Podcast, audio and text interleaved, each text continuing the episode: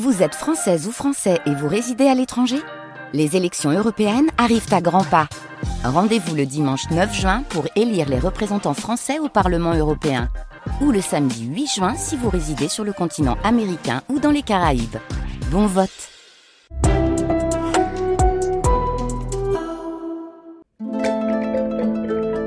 France Musique.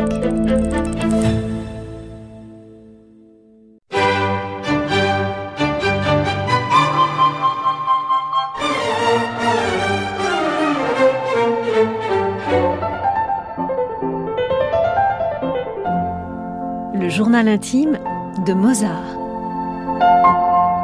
Chapitre 6 Je vous présente Constance.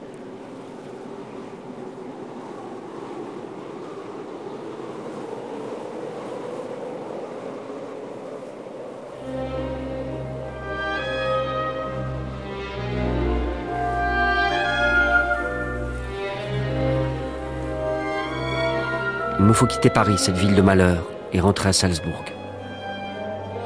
Je suis accablé de dettes, et la mort de ma chère mère emplit mon cœur de tristesse.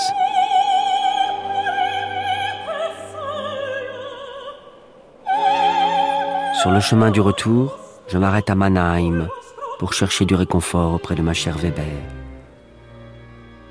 Mais alors que je me présente dans sa famille, Aloysia m'ignore, aux yeux de tous. De colère, je plaque de grands accords sur son piano et j'entonne une chanson populaire, vulgaire et grossière. Puis je me lève, ferme le couvercle et pars sans dire un mot.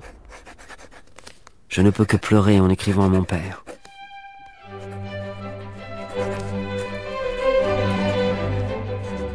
Arrivé à Munich, j'expédie à mon père le texte et le plan de mon nouvel opéra, Idoménée. Je lui envoie chaque air que je compose et il note ses remarques. Ensuite, je corrige. Cela doit me plaire, mais aussi au chanteur. Dans huit jours, tout le livret recopié suivra par la voiture de poste et tel que l'abbé Varesco souhaite qu'il soit imprimé. C'est lui qui a écrit ce texte, mais il doit aussi comprendre mes exigences, car son livret est trop long. Papa doit lui dire aussi de couper des passages.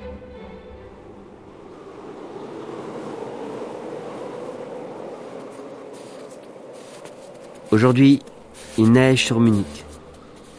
J'ai commencé à prendre du sirop de violette et un peu d'huile d'amande pour soigner mon catarrhe. Je construis Idomène. Cet opéra me construit aussi. Sur la scène, un roi et un jeune prince se font face sous le soleil d'une île de l'Antiquité. Le couteau du sacrifice se lève sur le fils. La voix d'une jeune fille aimante intervient. Le vieux roi abdique. Le jeune prince est roi.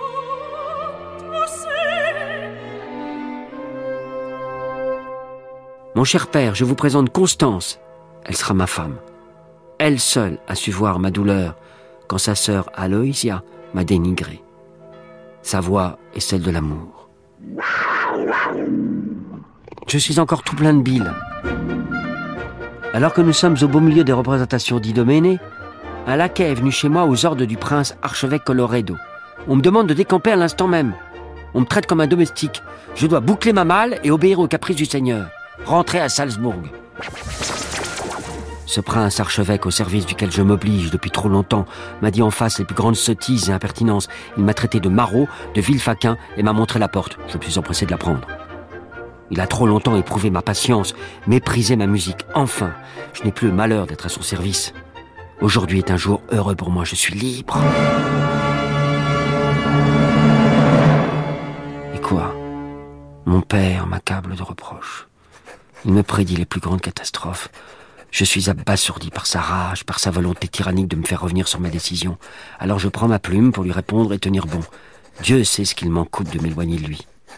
Mais dussé-je mendier, je ne veux plus servir un tel maître. Pourtant, avec de bonnes paroles, il aurait fait de moi ce qu'il aurait voulu. Mais comment mon père, le plus affectueux père, peut-il me demander de sacrifier la dignité de l'art et l'honneur de l'artiste? J'attends désormais une lettre de lui. Mon très cher père, car la seule pensée de lui déplaire me rend malheureux. Sans doute le lien s'est-il brisé.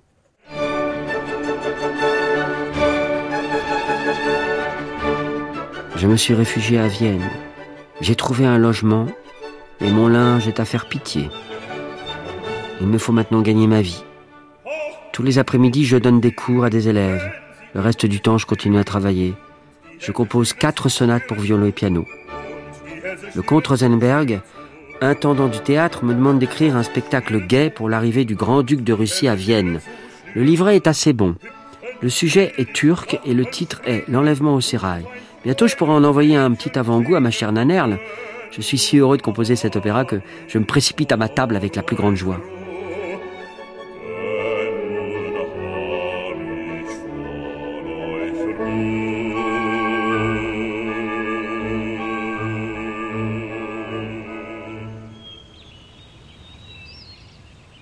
Trop de notes, mon cher Mozart. A osé me dire l'empereur Joseph II après la première représentation de mon opéra qui a eu lieu ce 16 juillet 1782. Je lui ai donc répondu avec un certain plaisir, Sire, pas une de trop. Sans doute ma musique turque l'a-t-elle étonné. Il est vrai qu'elle a de quoi surprendre.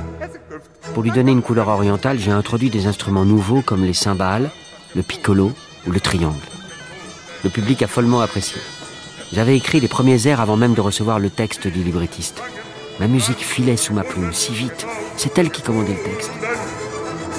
Osmin, le gardien du sérail, est un personnage ridicule et grotesque dans ses moments de colère.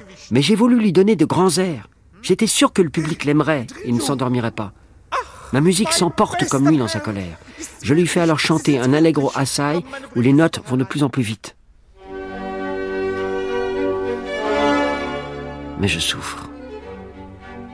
Mon cœur est inquiet, ma tête est confuse. Mon père, à qui je viens d'adresser une nouvelle lettre, refuse de me donner son consentement pour que je puisse épouser ma douce Constance. Craint-il pour mon avenir? A-t-il tant de rancœur à l'égard de son fils bien-aimé? Le 4 août 1782, en l'église Saint-Étienne de Vienne, Constance devient ma femme. Mon père ne m'a pas donné son consentement. Sans doute le recevrai-je par le courrier de demain.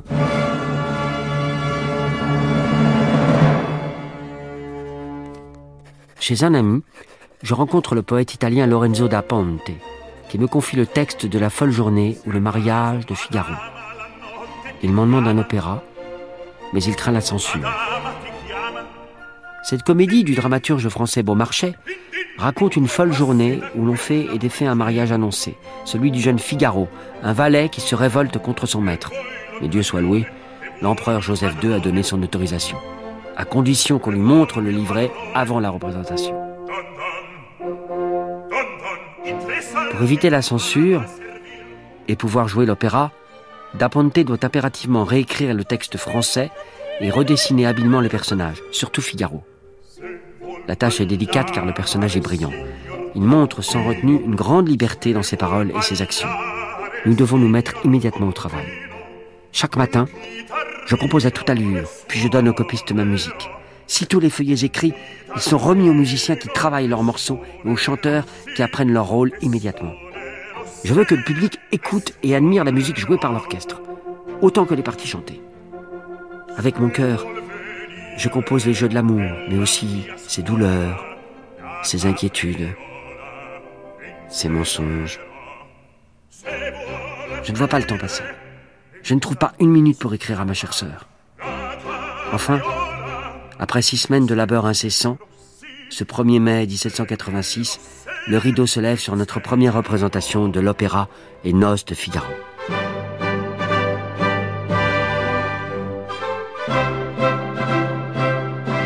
C'est moi qui dirige l'orchestre. Après l'air de la marche de Figaro, les spectateurs ont crié Bravo, bravo, maestro, viva il grande Mozart Les musiciens ont frappé leur instrument de leur archer. C'est un triomphe. Taponte est très certainement un poète avec qui je consentirai de retravailler.